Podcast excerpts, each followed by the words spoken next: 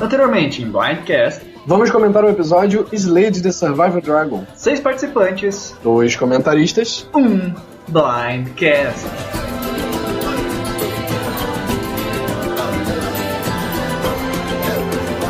Fala galera, eu sou o Rabone. E eu sou o Bonomi. Sejam bem-vindos a mais um Blindcast Slay the Survivor Dragon, 13 terceiro episódio dessa temporada maravilhosa de Survivor, e nós vamos comentá-lo hoje. Sim, esse episódio que não foi tão maravilhoso, mas ainda tem espaço no nosso coração. Nem só de episódios bons é feita uma temporada maravilhosa, né? Tem que ter esses episódios mais calmos, né? Pra fazer aquele ditado antes da tempestade vem a calmaria. É, e... e o episódio nem foi tão ruim assim, eu acho que é só pro nível da temporada que o episódio acabou sendo mediano e não teve tanto blindside quanto teve o resto da temporada, mas acho que por a temporada ser muito boa, o episódio não teve tanto destaque. Eu até discordo que não teve blindside porque o Will caiu do cavalo, né? Isso é verdade. Ele não esperava. Apesar dele sair sorrindo, ele não esperava sair. Eu gostei da atitude dele quando ele saiu, porque mostra que ele realmente é um fã do jogo. Então ele prefere ver o jogo sendo jogado do que ter tudo na mão. Mas eu acho, eu acho, eu vi muito uma coisa, eu tava admirando muito a atitude do Will e tudo mais, de como ele tava jogando, eu tava gostando do jogo dele. Do muito que eu critiquei ele, depois passei a gostar. Mas teve uma coisa que o Brett falou durante o episódio, que eu gostei bastante também, que foi quando ele disse que o Will era uma criança, que só queria, só tava ali pra jogar, só pra mostrar, tipo, só pra anotar no caderninho nele o que ele já tinha feito, tipo, fazer lição de casa. Então eu acho que teve muito disso no Will. Eu acho que o Will se retornar em um momento mais à frente, quando ele for mais maduro, eu acho que ele vai ter mais noção de como ganhar um milhão de dólares e não como fazer sucesso, entende? Entendo, mas eu acho que o seu ventilador deve ter aparecido na gravação, ou então você está respirando muito perto do microfone. É. Desculpa, gente, pelo meu ventilador. Mas vamos então aproveitar para comentar os comentários do oitavo episódio, não é isso? É, a gente andou fazendo umas confusões aí no último episódio. Na verdade, a gente andou compreendo o Pimpom, a gente não estava dando uíscas para ele, ele reclamou, perdeu, fingiu que perdeu aí os comentários, mas agora a gente segue em frente e vamos comentar os comentários do episódio 8. Vamos lá. Primeiro comentário é da Enick Renault. Sempre acompanhei o podcast e gosto muito de vocês comentando. Como estão as expectativas para a próxima temporada? Eu estou mega ansiosa pelo fato de Sierra estar no cast. Minha participante favorita. Quais são seus participantes favoritos? Olha, eu não sei se o Rabone vai concordar, acredito que sim, mas a gente também está muito ansioso para essa próxima temporada. Vários participantes que têm ali um, como diria o Will, né, tem um resumê, né, tem um currículo muito bom. E eu particularmente estou gostando muito, com uma expectativa muito boa do que dá para vir pela frente. E já quanto aos participantes favoritos, eu vou jogar essa pergunta pro Rabone. Você vai jogar para mim só para dizer que só para não falar Robin Mariano e se comprometer. Os mesmos participantes que você falar, eu tenho certeza que eu vou gostar. Cara, eu sou muito fã do Rob Sesternino, que jogou The Amazon jogou All Stars. E até hoje em dia tem um podcast, o Rob Has a Podcast, que é sobre Survival e sobre outros reality shows também, Big Brother. É, até RuPaul ele abrange.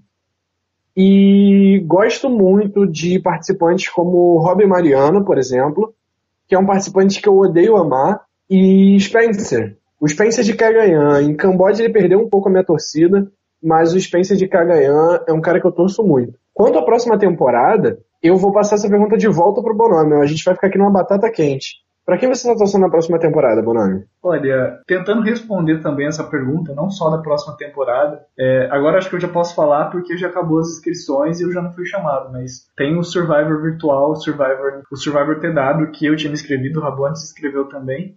E um dos que eu coloquei como referência para mim foi justamente o JT de Tocantins, não necessariamente Heroes vs Villain, mas porque eu me identifico normalmente com personagens que têm esse senso de moral, de que às vezes acabam levando aliados, mesmo sendo ameaça para a final. Então, não que isso seja um critério determinante, mas o critério moral, eu digo. Então, eu gosto de participantes como JT, como Ken, e para a próxima temporada, obviamente, a minha torcida vai ser pro JT, embora eu acho que ele não vai ganhar. Também acho muito difícil repetir um winner. Eu acho que Tony, JT vão chegar com muito alvo nessa temporada. Sandra vai chegar sem alvo nenhum e vai É, ganhar, isso é verdade. Se brincar, a única que tem muita chance de ganhar é a Sandra. Não duvido. com certeza. E tô torcendo muito pela Siri. Isso aí. Então vamos puxar o próximo comentário. Of Series comentou o seguinte: também aposto que o Taylor sai. Hashtag tomara. E ele saiu. O Tomara deu certo. Lembrando que esses comentários são do episódio 8, então o Taylor saiu no episódio 9 e a Moon acertou. Estamos um pouco atrasados.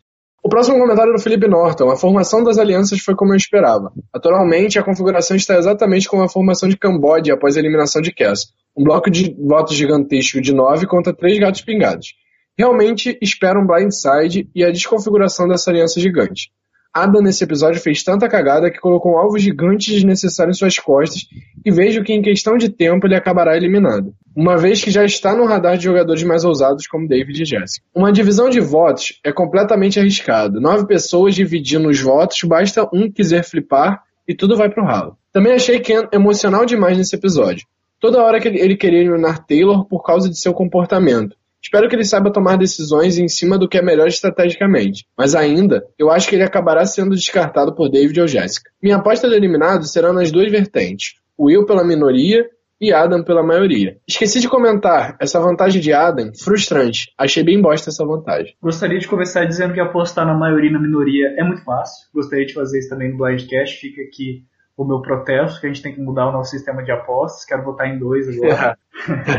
Mas, é, de certa forma, ele acertou né, o que aconteceu, que foi justamente uma tendência maior a flipar, que a gente acabou vendo justamente o Will com a estratégia de pêndulo dele, tentando ir de um lado para o outro, mas acabou não dando muito certo. É, pois é, mudou totalmente essa configuração do episódio 8 para cá, e eu gostei disso. Eu acho que eu falei isso nos blindcasts anteriores, que eu queria que esse jogo mudasse, que estava muito previsível e tudo mais, e tô, tô, gostei do modo como ocorreu até agora para chegar na final, acho que não tem muito mistério. Eu acho que a temporada já, já se tornou boa mesmo sem essa season final. Isso aí. E agora então vamos partir para o comentário do Ingo Dubi, que diz o seguinte: Já começo ressaltando que encontrei gente com inglês pior que o meu aqui. Minha autoestima já foi elevada um pouquinho. Ok, muito obrigado pelo, por ter elevado a nossa agora, né, Ingo? Mas vamos lá. Minha sugestão da temporada antiga? Gabon. Eu amo essa temporada e ela tem um dos edits mais confusos que já vi na face da Terra. Super gostaria de vê-los dando pitaco no que tange a edição dos participantes. Gente, a Hannah é super cute. E não acho que o tempo em Survivor deixou ela feia. O tempo está sendo o maior inimigo da maioria dos rapazes e da Jessica, SOS. Onde está quem? Estou com saudades. Nós também, Nico. Opinião polêmica. Acho Parvati overrated. Talvez não seja tanto como o episódio passado deu indícios, Adam realmente está destruindo o jogo dele. Inclusive, ainda acho que ele roda com o ídolo dele ou tentará fazer alguma jogada besta que dará errado e ele irá embora. Enfim, nova profecia rolada. Lembrando que eu também falei que Michelle seria ou para Merge ou primeira jurada ou última jurada, ou winner. Ainda restam esses pontos para Jessica, Adam e Ken. Se bem que acho que Adam terá um fim parecido com o The Fishback em Camboja. É esperar para ver. Minha praga vai para o Zik. Não me perguntem o motivo, mas vai rolar uma bomba, ídolos, divisão de votos, paranoia e que se estoure tudo na cara dele. E alguns dias atrás ele comentou: voltem, que a gente ficou alguns dias sem gravar podcast. Isso aí, voltamos. É, meu inglês é bem ruim, pode elevar a autoestima. Primeiro, eu queria começar parabenizando o Ingo, porque ele foi o winner do Survival Brasil. Se vocês quiserem procurar Survival Brasil no Facebook, é um jogo que não tem nada a ver com a página Survival Brasil. Mas queria parabenizar o Ingo, porque eu quase até joguei essa temporada. Não joguei porque estava sem tempo mesmo. E queria dar parabéns para ele. Ele foi anunciado winner recentemente. É, quanto ao seu comentário, eu, você falou do inglês, meu inglês é bem ruim, eu tento melhorar, mas tem muita coisa que eu não consigo entender quando assisto Survival. Tá cada vez melhor. Eu gosto de Survival justamente para praticar o inglês. E anotei Gabon, gosto muito de Gabon, uma temporada muito boa e muito interessante. Eu acho que a gente pode acabar comentando aqui sim. É isso aí. Você que queira ouvir um Blindcast, porque durante esse ato provavelmente nós vamos gravar alguns episódios de algumas temporadas, quem sabe uma temporada inteira, para ir liberando conforme o tempo for passando, né?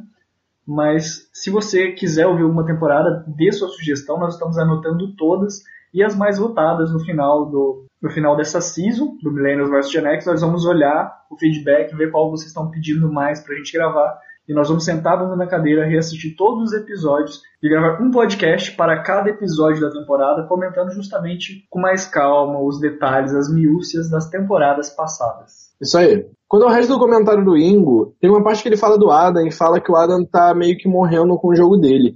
Eu acho que o Adam teve muitos problemas com o jogo dele antes Eu acho, eu critiquei muito o jogo do Adam, ainda critico, que eu acho que ele fez muita cagada ali no meio do jogo, mas eu tô achando muito provável ele ser o winner dessa temporada e acho que ele tá com o caminho certo para fazer isso. Olha, eu acho que o Adam tá com tanto potencial para ser o winner, a gente vai comentar mais isso daqui a pouco, que eu acho que ele não vai ser o winner justamente por causa disso. Eu acho que ele é o top 3, acho que entre os três favoritos ele é o que tem a melhor edição, né, comparando com o David, embora, na verdade, ambos meio que tiveram erros juntos, o Adam mais relevante, mas não está tão claro o winner dessa temporada ainda, nós vamos falar mais disso mais pra frente. Mas eu, se eu tivesse no jogo, por tudo que ele já demonstrou, eu acho que eu teria eliminado o Adam há algum tempinho. E será que eu vou acertar meu winner pick? As cegas, isso se espantar, hein? Pois é, de se espantar. No primeiro blindcast que a gente grava, eu vou acertar meu winner pick às cegas. Sorry. Mas vamos fazer o seguinte, vamos comentar o episódio que a gente já começa a falar dessas pessoas maravilhosas.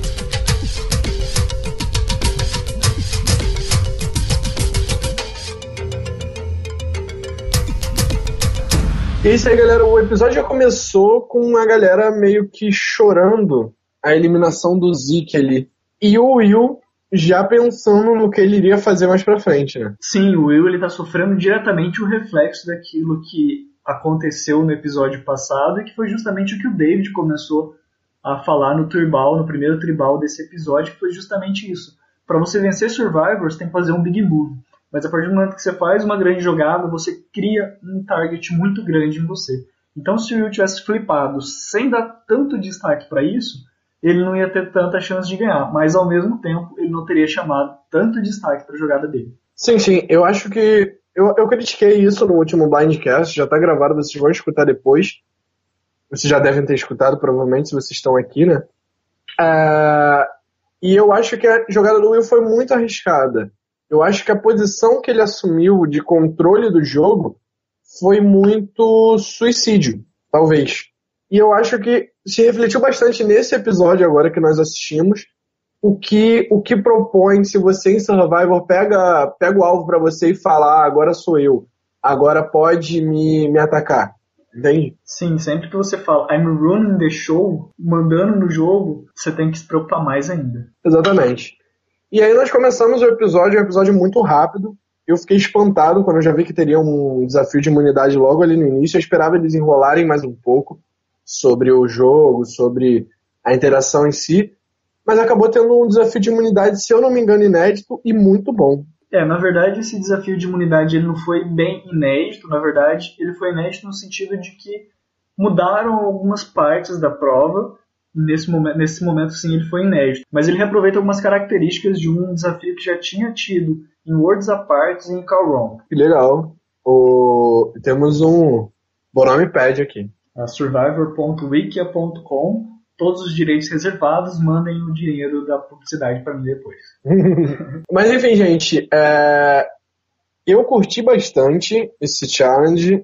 É... Eu acho que a parte de você ter que equilibrar e você passar por uma série de obstáculos e junto com a parte de você ter que jogar os discos, que é até divertida, tornou o, o desafio um desafio super competitivo dando chance para todos, novamente, como todos os desafios dessa temporada estão sendo, e dá chance também para você se destacar, seja em mira ou seja em equilíbrio, entende? Destreza, no caso. Eu acho que, na verdade, todo o desafio foi muito de destreza, porque o próprio jeito que o Jay e o Brad estavam jogando uh, os discos na parte final, você vê que eles já tinham um jeito ali bem praticado, parece, porque eles estavam jogando de um jeito que eu acho que eu não pensaria em jogar se eu tivesse é, participando de Survival. Pois é, acho que eu seria muito David nessa, nessa parte final da prova. Eu ficaria jogando os discos e os discos iriam para todo lado, menos pro, pro alvo. Pois é, e numa temporada em que tinha Chris, que tem o Ken, que tinha o Taylor, justamente o Jake,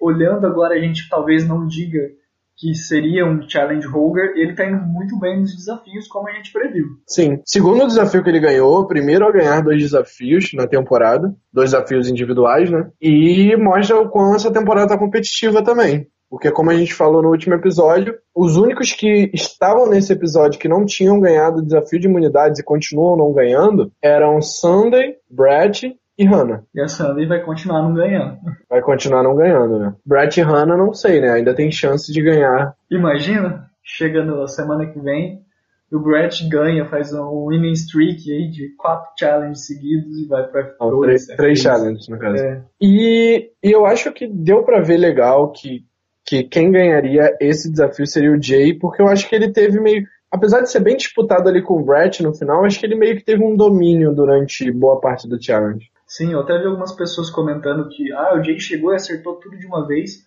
mas ele também foi o primeiro a chegar para fazer. Então, ele acertou alguns, errou, acertou alguns, errou e depois acertou todos os últimos, três ou quatro. Mas o David ele tava tão ruim arremessando aqueles discos que eu acho que nem dava para considerar ele ali.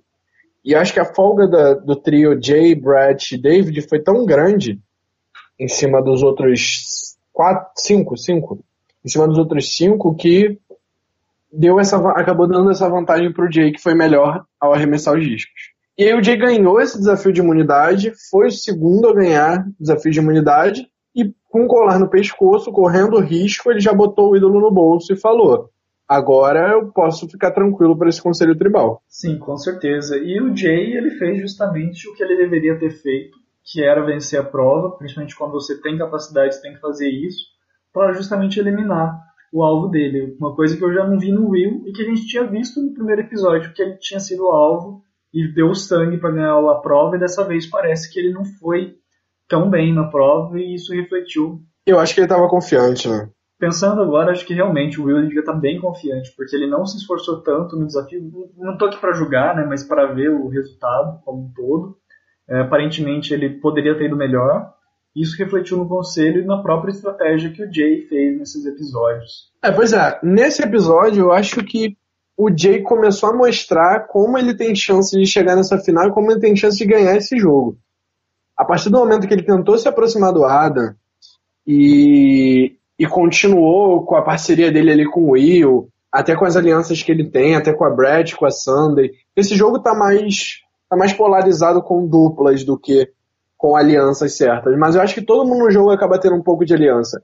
Eu acho que o Jay, mesmo sendo mirado, mesmo correndo o risco de sair por ser um alvo gigante, ele tá sabendo lidar com as pessoas e eu acho que nessa brincadeira de ah, tem que tirar o David, ele pode acabar chegando na final. Sim, e vale a gente ressaltar um ponto muito positivo no jogo do Jay é que ele tá sabendo jogar mesmo não estando necessariamente com a maioria. Tanto que essa acho que foi a primeira vez que ele votou assim fortemente com a maioria desde o começo, porque você para pra pensar lá quando eles eliminaram a Mari como, a gente comentou no Blindcast, foi ele que foi lá e conversou com o Will, com a Michaela, para eles mudarem de lado, para conseguirem eliminar a Mai. Então, sempre, em todos os TCs, ele estava lá fazendo o jogo para ganhar o conselho, ou pelo menos não ser eliminado. Né? Foi assim que aconteceu em vários TCs que ele participou, foi assim que aconteceu quando ele eliminou a Michaela, foi assim depois quando é, eliminaram outros participantes que ele estava trabalhando para eliminar, para não ser ele foi, por exemplo, quando eliminaram o Taylor,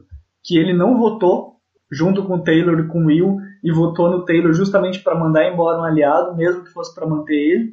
Então você vê que o Jay estava tentando se sobressair de alguma maneira, embora na merge ele não tenha votado muito certo, né? Não tenha votado muito certo. Deixa eu dar uma olhada aqui. Taylor, Jéssica, Ana, Ana. É, ele não votou muito certo, não. Então. Até agora, o único, o único CT em que ele acertou eliminado foi o CT do próprio Taylor. Exatamente. Mas, de certa forma, você vê que ele estava tentando trabalhar para eliminar alguém. Ele conseguiu eliminar a Michaela, conseguiu eliminar a Mari. Só que nesse TC em específico, que ele estava tão confiante que o Will ia flipar de volta e, e eles iam conseguir eliminar o David, que acho que foi justamente nesse que ele tomou o maior blindside junto com o Will. Foi o único. Eu até fiquei me perguntando quem votou com, no David junto com o Will e fiquei curioso por ser ele, porque eu não via ele abrindo mão de jogar com. Tipo, abrindo mão de jogar com o Will, sabe? Eu não via ele fazendo questão de jogar com o Will. Eu acho que ele tá tendo muito esse jogo de tipo antes, antes qualquer um do que eu. E eu acho que é o jogo certo a se fazer.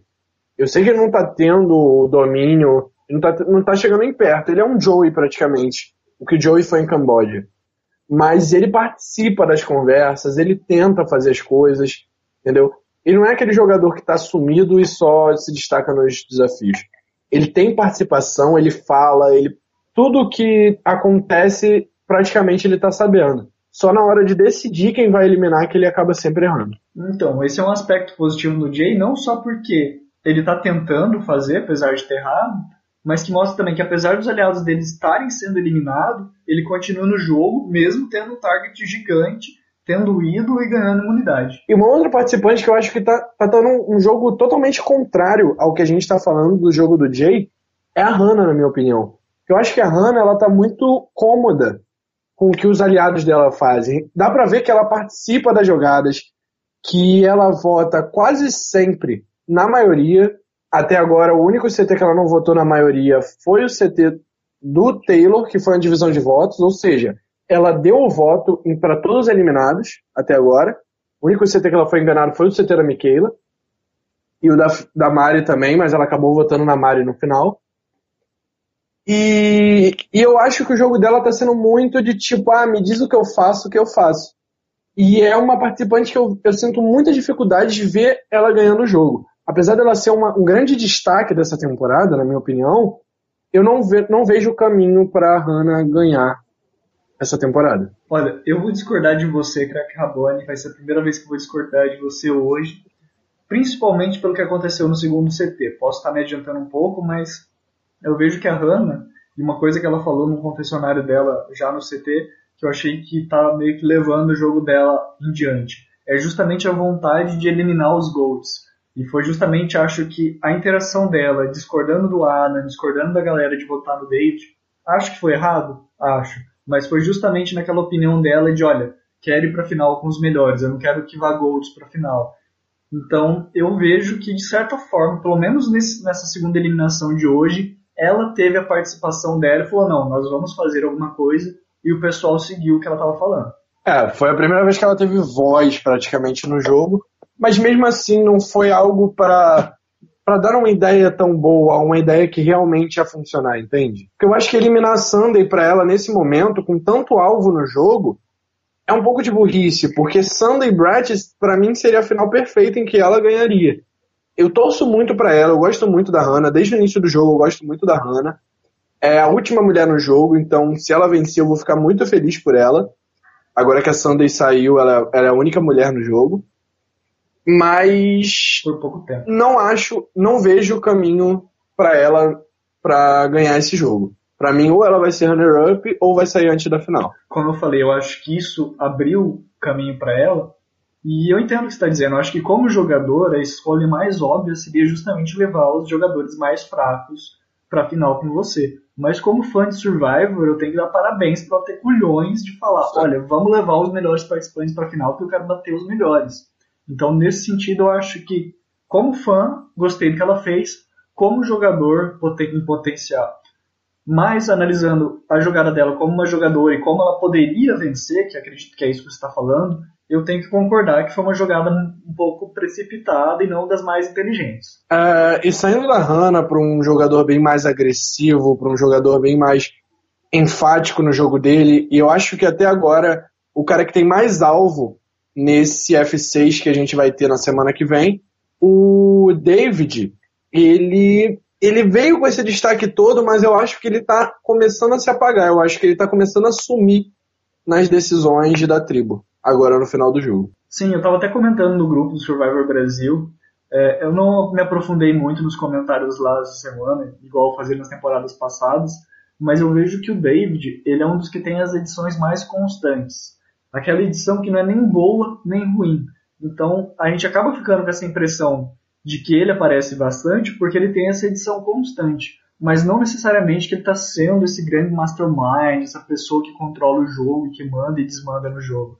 Então eu fico com receios, eu não colocaria ele como o meu favorito para vencer, não. Embora, como eu já disse anteriormente, eu não sei se eu tenho um, um top 3 ou um top winner já bem definido ou não. Eu acho que, eu acho que essa temporada ela tá boa justamente por estar imprevisível. Não tem como você chegar e falar existem duas possibilidades de F3. Não, existem. Existem, pera. Pera, gente. 6 elevado a 6 chances. Não, não, não. Não é. É 6 fatorial, pera. C de NPAP. Não. Análise combinatória.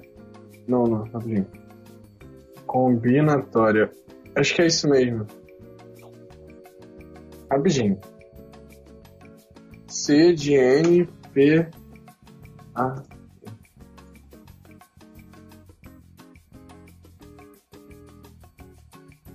É uma conta simples. Você tem seis participantes e eles podem se combinar em finais de três, ou seja, para cada um Seria participar... cinco vezes 6 vezes 5 vezes 4. Mas no caso, a ordem de cada um não importa. Aí o que acontece? Você divide por 3 fatorial de novo. E aí fica 2 ao cubo. São 8 finais possíveis. Tem mais. Tem mais finais possíveis. Não, são 8, são 8. São bem mais. Bem mais que 8. Acho que eu falei merda então. Porque você está levando em consideração 8 para um participante só. Você tem que levar em consideração para 6 participantes. Então são 8 vezes 6. Não, tá certo. É 2 vezes 5. Rapidinho. 2 vezes 5 vezes 2. 2 vezes 5 vezes 2. São, são 40, são 40. São 40 combinações de, de X3. Vamos lá, então vamos voltar pro assunto. Qual era o assunto mesmo? Por favor, corrija a gente se estiver errado as nossas contas.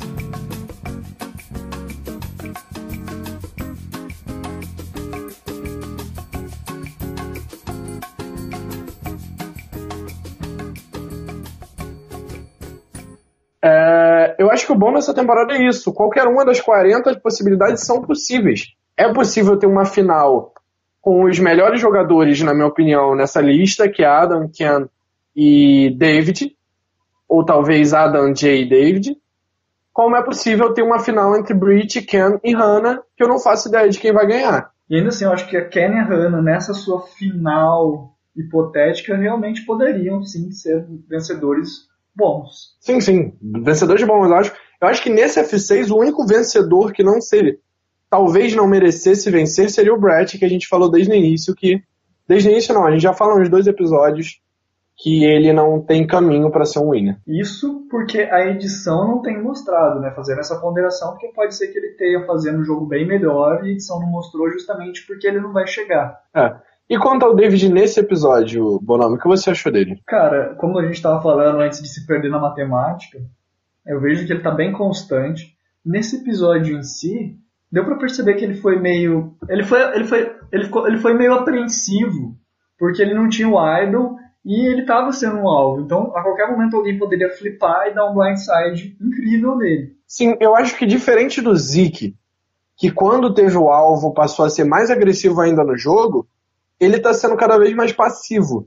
Eu acho que o alvo nele está causando passividade, ele está começando a recuar. E eu acho que o jogo dele, ele está começando a perder o controle do jogo justamente por medo de ser agressivo demais e ter mais alvo ainda. Eu não sei se necessariamente ele está com medo de ser agressivo ou se ele está confiante na aliança que ele tem. Porque embora eles tenham perdido a Jessica nos últimos episódios, é, a própria eliminação do Zeke fortaleceu a aliança dele com a Hannah. Então o fato de ele ter perdido a Jessica, logo em seguida ele conseguiu ganhar a Hannah. Então ele ainda está, de certa forma, no F3, que é ele, a Hannah e o Ken. Mas eu não sei até onde essa confiança vai, né? E uma curiosidade agora para essa final, o David, até agora, em todos os conselhos tribais que ele participou, ele votou certo em todos os eliminados. A não ser, obviamente, no conselho que a Jessica saiu, que o voto dele foi no Zeke. Porque foi para as pedras, no caso. Ninguém mais votou certo? Não, não sei, eu não verifiquei se tem outra pessoa que tenha feito isso. Ah, no caso, o Ken também votou certo, porque o voto do Ken é sempre semelhante ao voto do David, e o Adam. O Adam também votou certo em todos os. Na verdade, o, o Ken votou na Jessica no episódio que o David usou o Idol. É verdade, é verdade. Então, o único que. E o Adam votou na Fig no episódio que a Mari saiu. Então o único que se manteve constante até agora foi o, o David.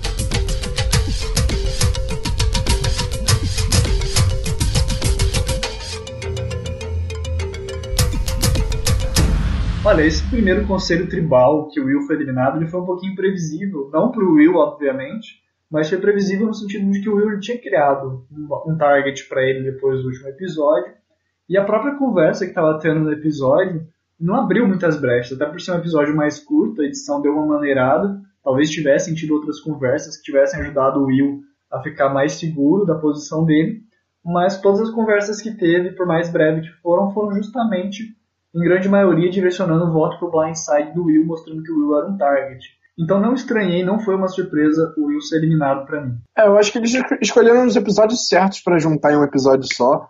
Porque eu acho que se fosse colocar esse, esse episódio, apesar de estar super bom, o Will tá com esse alvo e tudo mais, há a possibilidade de o Will conseguir eliminar realmente o David. Eu acho que se fosse prolongar demais e transformar esse episódio de 20 minutos em um, esse episódio de 20 minutos em um de 45, eu acho que ficaria muito muita enrolação e o episódio não seria bom. Eu acho que eles escolheram o momento certo dessa temporada para fazer esse episódio duplo. Eu acho que foi uma escolha da edição no contexto geral, não só em relação a esse episódio específico, mas pela forma com que eles resolveram tratar a, a edição do Will, que melhorou muito nos últimos episódios, mas foi justamente pelo que eu comentei no episódio 12, que o Will foi justamente colocado mais invisível na merge para justamente dar mais relevância para aquele papo dele de eu quero destaque no episódio anterior. Então, você vê que, embora gente estivesse participando de bastante ações, a edição escolheu apagar o Will para relevar esse episódio passado dele e já em sequência já diminuiu o tempo dele, porque olha, ele vai ser importante só nesse arco aqui de relevância e depois já vão mandar embora. É, ele foi a pessoa mais importante para a eliminação da maior ameaça do jogo, que foi o Zeke. E não só isso, no primeiro CT, como a gente lembrou,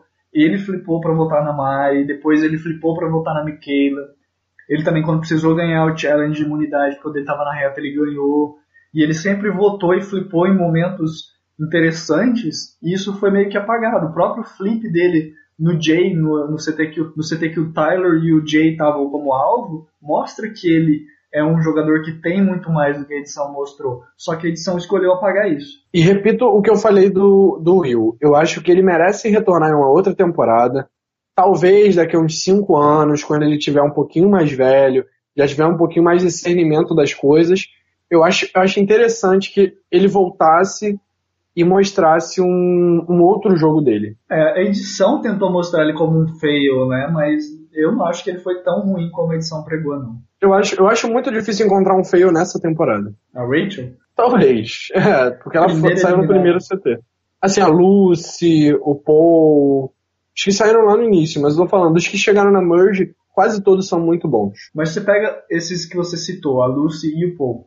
No episódio que o Paul foi eliminado, ele foi eliminado porque a tribo estava insatisfeita com o jeito dele, com o jogo agressivo. A Lucy, a mesma coisa no episódio seguinte, foi eliminada por causa do jogo agressivo. Só que a edição escolheu mostrar só naqueles episódios específicos essa vertente desses personagens. É, eu acho que essa temporada deu personagens muito bons no geral. Eu acho que do cast de 20, 16 eram bons personagens. Então eu acho que ficou realmente difícil de, de lidar com eles e a edição trabalhou muito bem nesse ponto que você está falando de esconder os personagens para mostrar no momento certo. É, você pega a própria Sunday que foi eliminada nesse episódio, você vê que ela fez algumas coisas interessantes que não foram que não tiveram re relevância na edição. O próprio ato dela sussurrar que o Ken, para votar no Ken, sendo que não iam votar no Ken, indica, é, induzindo o Adam a falar pro David dar o ídolo pro Ken em vez pra Hannah, foi um ato ali que eu achei fantástico e ainda assim não teve destaque. Então acho que tivemos, se duvidar, 20 participantes muito bons essa temporada, mas que infelizmente a edição resolveu dar uma encolhida ali no tempo deles para valorizar uns 4 ou 5. Sim, concordo. E quanto a esse primeiro episódio, fiquei triste realmente pela saída do Will. Eu acho que ele renderia muito mais se ele ficasse no jogo, mas acho que foi inteligente tirar ele. E um dos principais participantes na jogada para tirar o Will, na minha opinião, pelo menos, foi o Adam, porque foi quem conseguiu argumentar e manter não só não só a minoria votando no Will, mas também ele, a Hannah, o David e o Ken. Sim, exatamente. A gente tinha até comentado, não sei se isso acabou entrando num podcast, mas em relação a Ikabula tá dominando o jogo, né? O Brett, a Sandy, o Jay e o Will, com exceção da Michaela, né? Mas eles e a Hannah estavam, de certa forma, é, mantendo o jogo. E o primeiro eliminado agora dessa Ikabula foi o Will, né? Sim. E o segundo foi a Sandy. foi dois membros da Ikabula que saíram no mesmo episódio, mas que até então tinham seis membros da Ikabula e oito participantes. Cinco. Cinco. A Michaela já tinha sido eliminada. Verdade, desculpa, gente. Mas cinco era a quantidade de membros que tinha na Takali e na Vanua. A única tribo que tinha seis participantes era a própria Ikabula. Exatamente. Então você vê que a Ikabula estava constante. Eu começo até. E até depois que a gente teve essa conversa, eu comecei a repensar na própria aliança do Jay com o Brett e a Sunday, que de fato deve ter acontecido, porque eles votaram muitas vezes juntos aqui na Merge, mas que também não teve tanto destaque, eles optaram por valorizar o Jay como um Forever Alone lá, que ó, estou sozinho sem aliança, mas acho que o jogo não é tão simples dessa maneira não.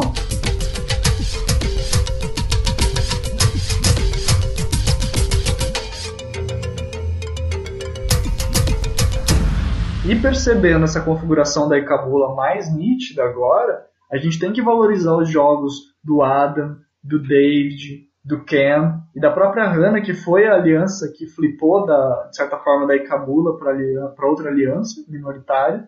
Então a gente tem que valorizar o jogo deles. E o Adam teve uma crescente muito grande nesses últimos episódios. Não foi perfeito, não gostei do fato de ter contado da mãe dele pro Jay, porque você vê que já criou ali uma, um laço emocional muito grande entre eles e que se o Jay for esperto, usa isso como argumento para eliminar ele no próximo episódio. É, e eu acho também que ele, eu, eu não vejo, eu não vejo ele levando o Jay para final. Eu acho que seria burrice ele levar o Jay para final. Eu não vejo ele ganhando do, Jay numa final, talvez, é possível, mas é muito mais difícil. E eu nem vejo ele tendo essa vontade de realmente levar o Jay. Então eu acho que contar pro Jay essa situação que ele tá escondendo também, eu acho que é, foi mais uma situação de tipo, ah, não tô conseguindo mais guardar isso para mim. Por eles já terem tido aquele momento de. É, aquele momento mais.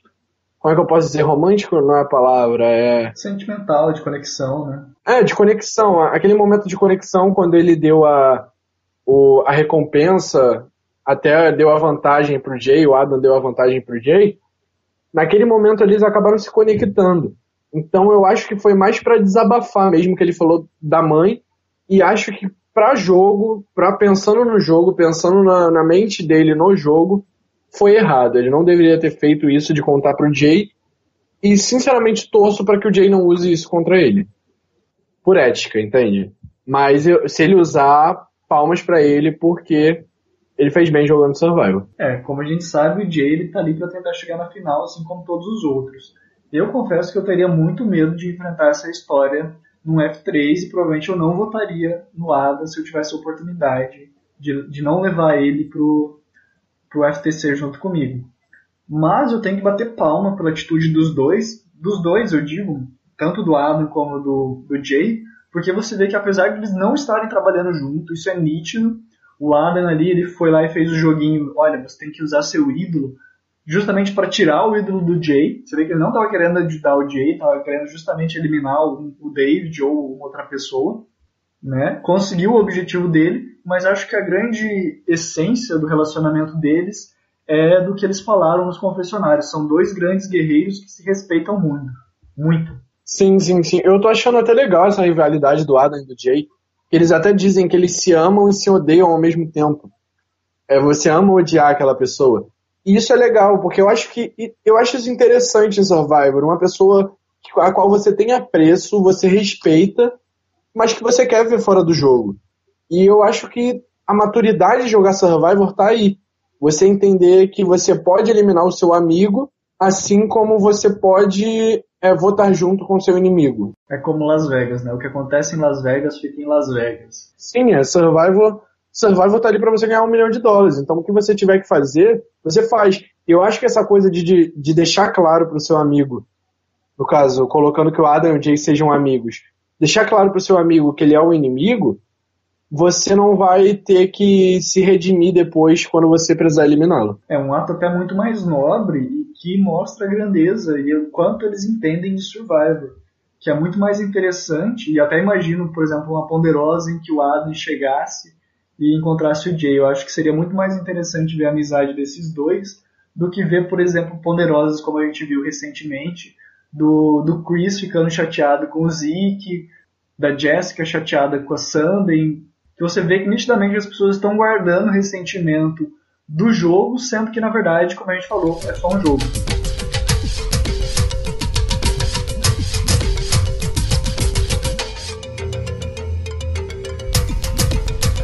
É, teve uma cena secreta, que na verdade é uma parte de uma cena que foi mostrada no episódio, que o Adam ele saiu justamente do conselho depois de ter usado o ídolo dele para procurar um ídolo e nesse momento ele e nesse momento ele encontrou o Brick e a Sandy onde o Breach ressaltou justamente a importância de eliminar o Will e também de eliminar o David e o Jay, já colocando o alvo no David e no Jay.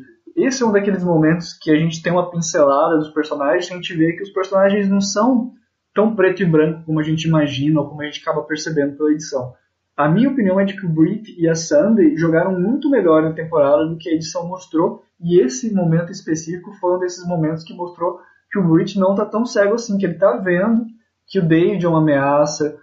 Então você vê que ele não tá tão perdido no jogo como talvez a gente possa imaginar. E é o que eu falei para vocês, eu critico muito o Breach e a Sunday, mas eu não acho que o jogo deles esteja tão ruim assim. Tá ruim pro nível da temporada. O jogo deles está escondido, provavelmente como o Bonomi falou. Mas eles tiveram participação em todos os CTs que eles puderam. Eles estavam ali discutindo sempre. Eles não aceitaram a minoria e falaram: ah, vamos ser eliminados. Tanto que o Breach ainda tá no jogo. Apesar da Sandy ter sido eliminada, o Brit está aí no jogo. Não, votou junto com ela, no caso? Foi enganado? Foi. Mas foi enganado pela primeira vez. Não, pela primeira vez não. Mas enfim. Mas foi enganado pela segunda vez na Merge. Entende? Nas outras. Não, na terceira. Nossa. Desculpa. Não, em todas as vezes ele foi enganado. é, não, é. Mas foi muito pouco enganado. Ele, ele teve participação em todas as eliminações. E eu acho que para ele que estava fechado ali com a, com a Sunday desde que o Chris saiu, foi era o suficiente para ele isso. E se o Chris foi antes dele, se a Sunday foi antes dele, é vantagem para ele. E se ele chegar na final, foi vantagem dele. Eu sinceramente não acho que ele ganhe esse jogo, porque ele, até então não tem motivos para ele ser um bom, um, bom, um bom jogador que mereça ganhar. Mas do, bato palmas para ele por todo o jogo que ele fez. É, até se a gente parar para analisar com calma é, essa merge, você vê que está bem intercalado as alianças que foram eliminadas. Saiu a Sandy, que era aliada do Bridge. Saiu o Will, que teoricamente deveria ser aliado do Jay. Aí antes saiu o Zeke, que teoricamente estava alinhado com a Hannah e que tomou um blind da Hannah que se aliou junto com o David. Antes dela saiu a Jessica, que era aliada do Ken. Então você vê que as alianças, aquelas quatro alianças que a gente tinha dito nos episódios anteriores do Blindcast, que eram quatro alianças de três, todas elas perderam membros, então tá muito equilibrado. E eu acho que nesse episódio de 8 agora, que começou, eu via quatro duplas. Eu vi uma dupla Adam e Hannah, uma dupla David e Ken, uma dupla Brad e Sunday e a outra Jay e Will. E eu acho que foi justamente o que aconteceu. As duas duplas que foram pegadas para serem eliminadas nesse episódio foi a Will e Jay que como o Jay estava com colar de imunidade, acabou saindo o Will, e a outra foi Sunday e Bridge, que foram enganados, e o Jay, que está sozinho agora, literalmente sozinho, ele acabou votando sozinho. E ainda assim a gente tem que lembrar que o Jay, como a gente falou, ele fazia parte da Icabula e de certa forma então ele ainda tem o Brit ao lado dele. Mas vamos ver o que o Brit tem para mostrar agora nesse último episódio. Eu acho que tá meio tarde, mas não vejo sinceramente um caminho para ele ganhar o jogo.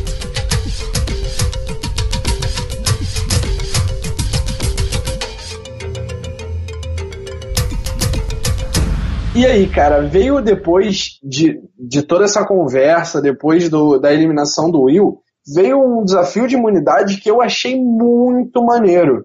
Sério, me deu muita vontade de fazê-lo. E eu achei ele genial, muito bem montado. E esse sim foi pela primeira vez no Survivor. Sim, é para mim era é muito parecia muito esses de, de F4, sabe, valendo uma vaga na final, esses bem disputados mesmo. Eu acho que eles não colocaram ainda porque meio que era um teste ainda. Eu acho que na próxima temporada ele pode ser o do F4, ele pode ser o, o que dá vaga na final, porque foi um reality show, um reality show, olha, porque foi um desafio muito bem realizado. E você tem que ficar de olho direto se a bola ia cair, te desconcentrava de fazer, sinceramente, te desconcentrava de fazer o quebra-cabeça. Peraí, acho que a bola ali, ter o pinball ali, te desconcentrava de fazer o quebra-cabeça. Sinceramente, acho que eu não conseguiria fazer essa prova, teria muita dificuldade eu tenho essa dificuldade de manter minha atenção em mais de uma coisa e eu ficaria toda hora olhando para a bola e me, me desconcentraria de fazer o, o quebra-cabeça. E com a ajuda do Adam, eu acho que o Ken arrasou fazendo essa prova e mandou super bem, com uma vantagem gigante. Apesar de que no início ele queria que a temporada se chamasse Mia Mia Lennings versus Gen X. E isso gerou bafafá, né? Porque depois o pessoal ficou reclamando que o Adam estava ajudando o Ken. Sim, mas não acho. Eu acho que ele fugiu muito bem disso. É, era só ele virar pro David e falar, ah, não queria que o Jay ganhasse, e era só virar pro Jay e falar, não queria que o David ganhasse. Isso foi um ponto muito importante, muito interessante da estratégia do Adam, que ele fez muito certo. Ele conseguiu ajudar o Ken, que de certa forma é um aliado dele, e tirar todo o target do David e do Jay. Tirar no sentido target no, de que eles pudessem estar insatisfeitos, né? Sim, sim. Mas aproveitando que o Ken ganhou essa imunidade, eu quero fazer a pergunta que acho que todos os ouvintes do, do Blindcast querem ouvir. A sua torcida ainda continua no Ken, Bononi? Torcida e análise e crítica são coisas diferentes. É, eu reitero o que eu falei, eu gosto muito do Ken, gosto da edição dele como um todo e os aspectos virtuosos dele que são ressaltados, mas como jogador e principalmente contando e principalmente levando em consideração que a gente chegou no penúltimo episódio da temporada e a edição dele foi muito apagada na merge, muito difícil dele ganhar essa temporada. Acho que o único jeito dele ganhar a temporada vai ser se ele tiver um episódio muito bom no final que justifique ele ganhar esse prêmio. Mas até agora a merge dele foi justamente de ok, meu nome está sendo citado, mas eu tenho imunidade, tem outros targets aí, vamos votar nesses outros, mas ele não fez muito por merecer. E a única coisa que ele fez, de certa forma, até atrapalhou, embora, como eu comentei anteriormente, não foi contra as virtudes do Ken, mas foi contra talvez uma possível chance de vencer, que foi justamente ter entregado o jogo do Will. E embora eu tenha falado no episódio passado de que ah, o Ken pode ser um winner, mas ele não está aparecendo porque ele não tem dado material de intriga, que é o que o povo gosta. Pode ser, pode ser, mas eu acho que ele poderia ter tido mais destaque, tanto que hoje, nesse último TC, teve uma coisa que aconteceu, que foi justamente quando o, o Jay falou, ah, tem um alvo muito maior aqui do meu lado que está usando, que tá usando colar de imunidade e ninguém está falando nada dele. E ele simplesmente ficou quieto, não falou nada, então eu fico na dúvida. Ele não quer se defender, ele não precisa se defender, ele é ou não é um target, um alvo, as pessoas enxergam ele como um bom competidor ou não. Então acho que tudo vai depender para esse winner de como os participantes estão vendo ele, como os jurados estão vendo ele. Se os jurados estiverem vendo ele como uma, um grande jogador, apesar dele, apesar dele não estar tá dando material para edição, não esteja fazendo intriga, fazendo o que o povo gosta, que, que é justamente esses, esses blind sides, essas coisas, fazendo o jogo acontecer, então é provável que ele ganhe. Mas se o júri estiver achando que não, tem que fazer grandes jogadas como do Will, então provavelmente as chances dele acabam reduzindo muito. Eu fiquei prestando atenção no que você estava falando, mudei de ideia várias vezes aqui na minha cabeça. Mas isso é engraçado, né? Eu, não, eu, eu sempre comparei muito o Ken com o Mike de Worlds Apart. E eu acho que ele foi perdendo essa, essa essência do Mike durante o programa. Eu acho que agora nessa merge ele não tá com o alvo que o Mike tinha em Worlds Apart. Eu acho que ele não não tá com essa, essa coisa de tipo, ah, eu mereço ganhar o jogo. Eu acho que tá muito implícito isso. Mas ainda acho que ele tá no, no top 4 dos, dos que mais merecem e tem chance de ganhar o jogo. E assim, se fosse pensar no que tem chance de chegar numa final, justamente por não estar com esse alvo, eu acho que ele se torna o segundo ou talvez até o primeiro com mais chances de ganhar esse jogo. Porque ele não tem alvo ele é uma pessoa que merece ganhar o jogo, pelo menos na minha opinião. Ele tem história para contar na final. Ele, até como nós mesmos dissemos, ele votou, em, ele votou certo em todos os conselhos tribais. E ele tem o que contar na final, mas não tem alvo para sair antes da final. Ele é aliado do David, ele se dá bem com Adam, ele se dá bem com a Hannah, ele se dá bem com o Jay, ele se dá bem com o Brett. Com o Jay e com o Brett, obviamente, muito menos mas ele tem uma boa relação com eles. Ele não precisou criar inimizades com ninguém para chegar onde chegou. Então, tanto pelo ponto de fez um bom jogo, quanto pelo ponto de não deixou ninguém com raiva dele no júri, eu acho que ele ainda tem um caminho para ganhar essa temporada. É, e vale lembrar que ele também tem alguns aliados ali no júri, né? E a gente não pode esquecer também que ele tá com a Legacy Advantage. Isso é um aspecto que eu tava esperando pra gente comentar, porque eu acho que pode fazer a diferença. Não no sentido de que ah, vai ser uma coisa que vai desequilibrar o jogo demais. Mas no sentido que se, ok, ele pega essa Legacy Advantage, ganha mais um desafio de imunidade, que ah, não sei se ele ganhou o segundo ou o terceiro. Foi o segundo. Então, daí ele ganha um terceiro e talvez ganha mais um quarto e um quinto, tipo, vencem os próximos três desafios no episódio final. Isso pode favorecer muito o argumento dele ganhar o jogo na final. E o, a Legacy Advantage vai ser aberta no dia 36. O, a Sunday foi eliminada no dia 35. Então, provavelmente é no próximo, próximo Conselho Tribal. Exatamente. No próximo, no próximo desafio de imunidade, acredito, ele já vai ter esse Legacy Advantage. Não sabemos o que é, especulamos apenas, mas pode ser uma coisa que auxilie muito o jogo dele. Sim, torçamos para que esse último episódio seja muito bom e eu tô muito curioso para saber o que essa Legacy de vendas. Quem sabe não torne até o jogo mais interessante, né? Talvez justamente quem tá apagado seja uma artimanha para puxar ele e colocar ele lá em cima. E aí, acho que a gente já pode encerrar falando da melhor participante dessa temporada, né? Apareceu, teve vários confessionários em todos os episódios e acho que fez muito pelo jogo que foi a Sunday, né? Isso aí, o Dia de Sol foi uma ótima participação. O tempo sempre esteve muito bom em Survivor, tirando nos primeiros episódios que teve a tempestade ali, né?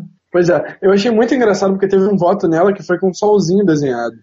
Você reparou? É. Eu bolei de rir, eu bolei de rir quando eu vi esse voto. Eu queria saber de. Eu não reparei de quem era quando mostrou no final. E como eu falei, no Breach, e já tinha falado dela também, acho que ela acabou se apagando justamente porque ela foi é, F7, né? Acho que talvez se ela fosse F5 ou F4 a edição dela fosse melhor. Ah, mas o Breach não teve uma edição tão boa. É, é, é, na verdade, a edição da Sunday foi muito escondida na edição do Breach. E nenhum dos dois teve uma edição tão boa, sabe? O que me leva a acreditar, isso a gente vai especular daqui a pouquinho, mas que provavelmente o Breach seja um dos que saia no próximo TC. Talvez no F6 ou F5. Também acho. Mas enfim, quanto a esse conselho tribal, eu não entendi muito bem o que eles queriam fazer ou deixar de fazer ali. Não consegui captar muito bem, entender.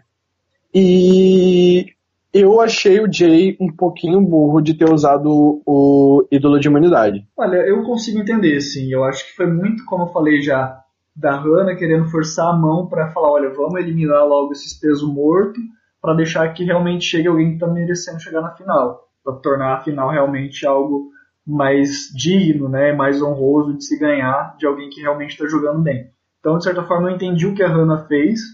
Como fã, gostei como análise de jogo de jogador, acho que não foi uma jogada muito inteligente para as chances dela de vencer, no sentido que ela vai ter que enfrentar adversários muito mais fortes na final, que com certeza se ela fosse para a final com Hannah e Bridge, ela poderia ganhar muito mais facilmente do que com David Adam, por exemplo. Mas eu vejo sentido no que ela fez, sim. Não concordo inteiramente, não faria se estivesse na situação dela, mas entendo o que ela fez. Enquanto ao Jay, eu acho que ele caiu no conto do Adam. Acho que ele, eu acho que ele ficou com aquela coisa. Olha, o cara me contou da mãe dele, um cara super gente boa, ele tá falando para mim que eu tenho que usar o ídolo, então eu vou, vou usar, né, só para garantir que eu não vou ser eliminado, já que eu tô sozinho aqui, né. Então acho que ele caiu nesse conto e o Adam recebeu todos os méritos por ter feito isso, que foi muito bem. Não concordo com o fato dele ter contado da situação da mãe dele, só se ele estiver pensando de, olha, eu vou eliminar o Jay e eu quero que ele seja Jury e tenha piedade de mim, tenha dó de mim.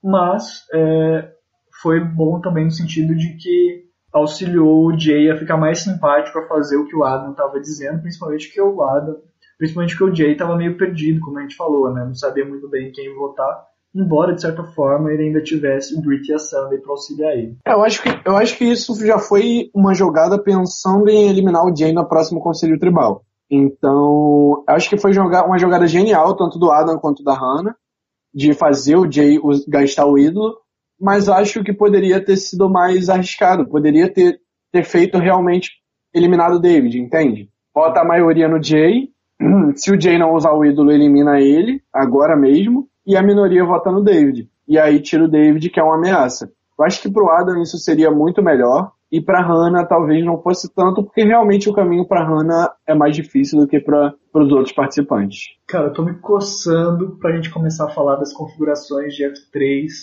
de runner-up e de possível winner. Vamos? Então vamos, vamos partir, vamos partir. Acho que eh, falar da Sandy já foi o suficiente já. A gente falou que é uns dois minutos dela, eu acho que é mais ou menos o que ela teve de confessionário na temporada inteira. Vamos fazer igual a edição de Survivor e apagar ela e ir direto pro vamos. que importa. Então vamos.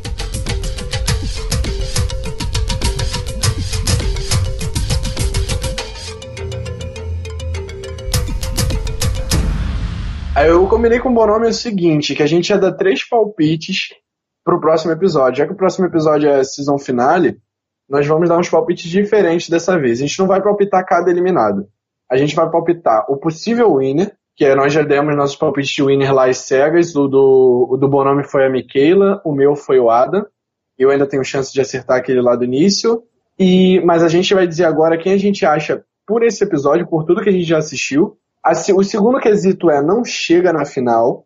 Aquele participante que a gente tem certeza que vai sair ou em sexto, ou em quinto, ou em quarto lugar.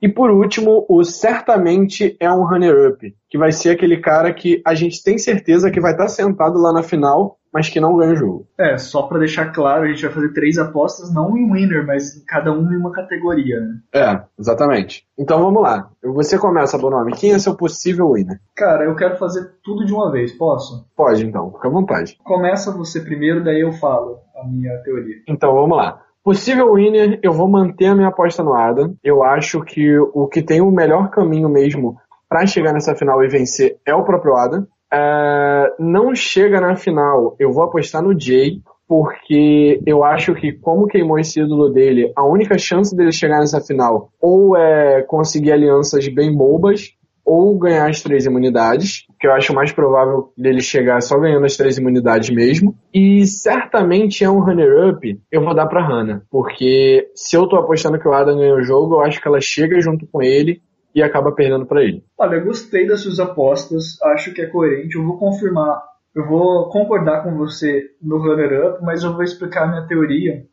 É, vai ser uma aposta, obviamente às cegas, porque a gente tá no blind cash, tem que ser às cegas não tão às cegas, porque agora a gente assistiu os episódios anteriores, mas a gente ainda não sabe o que vai acontecer no episódio final. E quem não chega na final de jeito nenhum? O Brit não chega na final de jeito nenhum. Mas analisando, eu estava aqui pensando enquanto você estava falando, é, eu acho que se eles seguirem na teoria da Hannah e a Hannah conseguir forçar mais uma eliminação, ela vai eliminar o Brit. E a partir do momento que ela eliminar o Brit, fica fácil, logo em sequência, se não tiver o, o colar de imunidade, eliminar o Jay. O que sobraria então David, Ken, Hannah e Adam para buscarem uma vaga no F3. Acho que o Ken pode ganhar a última prova e escolher levar a Hannah e o David, deixando o Adam como F4. Então, nesse sentido, acho que a Hannah vai ser runner-up, com certeza. E eu não sei, sinceramente, se o winner vai ser o Ken ou o David. Eu vou dar um chute de que vai ser o David. Mas justamente Sério? porque eu quero que seja o Ken. Sério? Sim. Você quer que seja o Ken, mas aposta no David. Isso, porque de qualquer jeito eu acabo ganhando, daí. Não, não, não. Você tem que escolher um pra você apostar. Eu aposto no David. mas, no se David, mas se o Ken ganhar, eu vou ficar super feliz, entendeu? Ah, entendi, entendi. Eu aposto no David, mas se o Ken ganhar, eu vou ficar super feliz. Exatamente. Então, recapitulando aí os meus votos, depois se você quiser recapitular o seu também pro pessoal, eu vou apostar aqui nessa ordem. Se você quiser fazer alguma coisa parecida, Rabone, fica à vontade.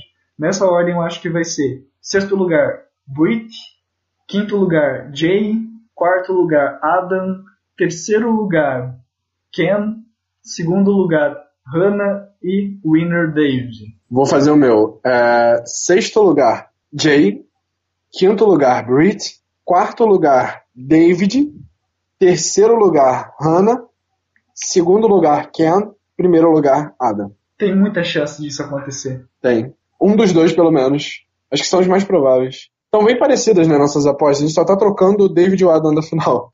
É, a gente tá meio que cumprindo, assim, tipo, as duas maiores chances de acontecer.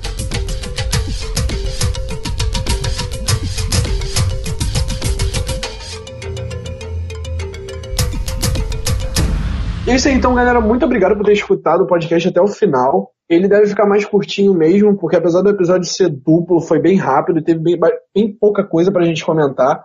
O da semana que vem provavelmente vai ser mais longo e você vai poder escutar com mais calma, porque a gente vai comentar a final e o reunion show. Talvez a gente bote mais um ou dois podcasts aí depois para comentar a temporada, talvez com outras pessoas, com convidados, para dar uma comentada no geral da temporada, de o que eles acharam. E não se esqueçam que está chegando aí Mamanuca Islands, Game Changers.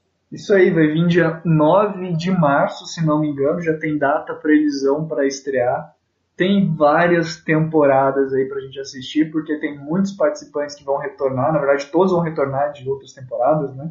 Mas vai ser uma temporada que promete muito, principalmente porque em grande maioria são grandes nomes de Survivor que já jogaram aí as últimas temporadas e que fizeram ótimas participações. Ah, é duas curiosidades que eu queria colocar agora no final do episódio. A primeira é que a ordem alfabética, que eu sempre tenho, eu sempre dou uma olhada aqui na Wiki, a ordem alfabética não se altera desde que o Zeke foi eliminado. Os últimos eliminados foram os últimos da, da ordem alfabética. O Zig, que era o último da ordem alfabética, foi eliminado. Em seguida saiu o Will, em seguida saiu a Sunday. Agora o último da ordem alfabética aqui é o Ken, que é com K. Será que ele vai ser eliminado? Sexto lugar? Pode ser. Adam ganhando, Brit David como runner-ups, Hannah como quarto colocado, Jay como quinto e Ken como sexto colocado. Será? Aposta da ordem alfabética do Blindcast. Apo aposta do. Do Pimpão. Do Pimpão. É a aposta do Pimpão. Isso aí. O Pimpão acabou de miar aqui pra gente. Então é a aposta dele. Vamos ver se, se acontece ou não. E uma segunda curiosidade é que o Reunion Show vai ser o quinquagésimo episódio de Survivor. Sim, nós temos 500 episódios de Survivor e tá vindo aí o de número 500 para fechar esse ciclo e vir com a temporada All Stars maravilhosa depois. Então quer dizer que a gente comentou, a gente vai terminar com 15 episódios de Blindcast. Não, 500. 500 Não, que eu tô falando. Da temporada. Então vão sobrar 485 ah, pra gente comentar? Exatamente. Apesar é. de que o Blindcast teve um que foram três episódios que a gente comentou, não tem todos os Blindcasts, mas é, é, contando, contando o episódio Million Dollar Gamble como um episódio duplo, como dois episódios, tá? É o episódio de número 500, vai ser o Reunion Show dessa temporada.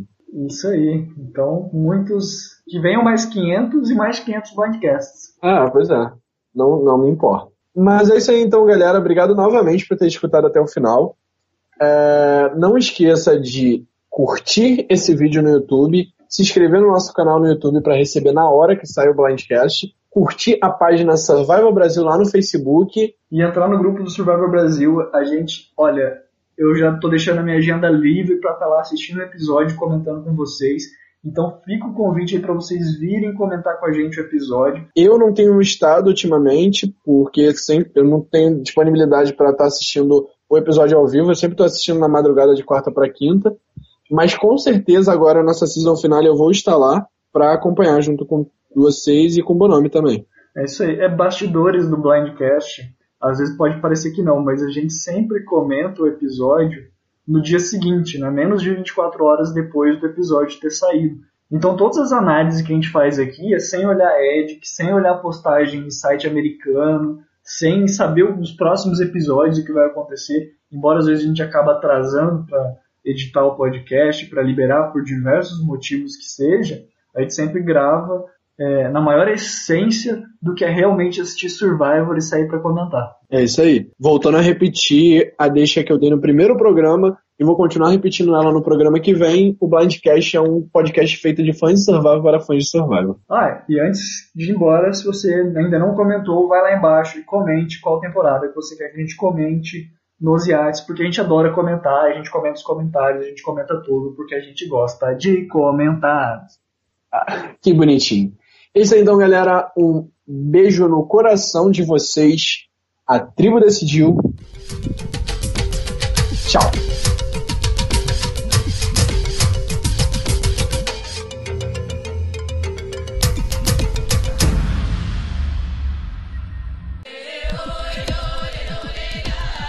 Quem me dera ser um peixe para em seu límpido aquário mergulhar fazer borbulhas de amor pra te encontrar.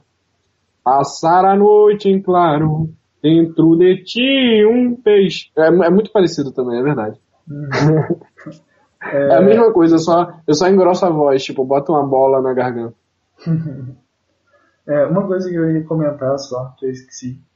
Mas eu acho que eles não votaram o Ken fora ainda, porque ele é o único que parece que sabe cozinhar naquele acampamento. Não sei se você gastou algum tempo assistindo os vídeos e, cara, secretos. Não, sinceramente, sinceramente, uma coisa que eu tô muito impressionado, o cabelo dele tá sempre arrumado. Isso é um superpoder que eu também tenho. Sério, cara?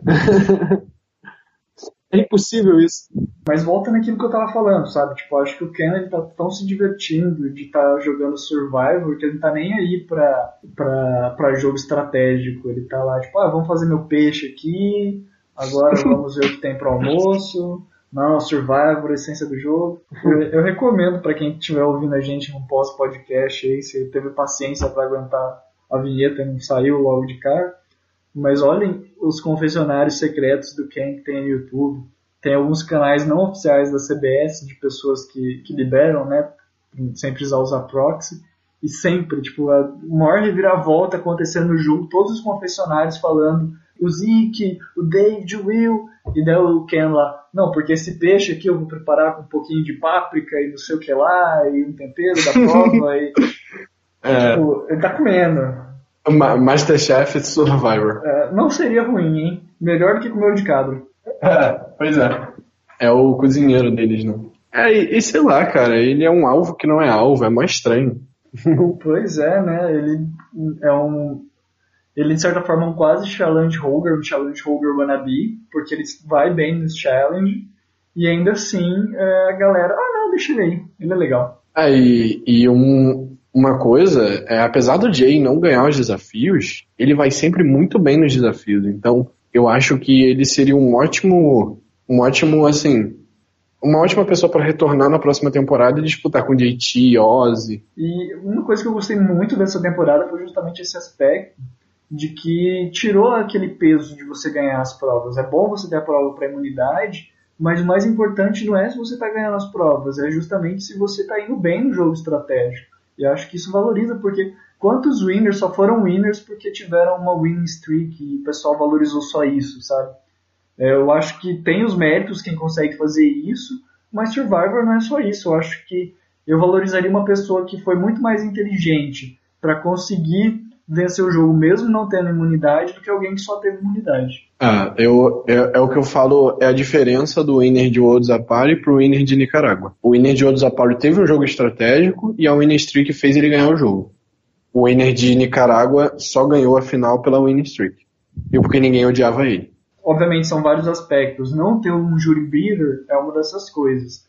Mas eu acho que a, a winning streak é muito valorizada no Survivor. acho importante, acho um elemento muito bom, principalmente se você estiver na minoria, e que pode ser uma coisa que, como aconteceu em Worlds Apart, te salve de ser eliminado, mesmo não tendo mais aliados. Mas uhum. né, não é só isso que faz você vencer o jogo. Sim. Queria que o Spencer tivesse tido uma winning streak em Kagayan pra ter ganhado o Caganhada. Ia ser caganhada. Ia ser uma caganhada. Fechamos o pós-episódio com uma caganhada. Com a caganhada.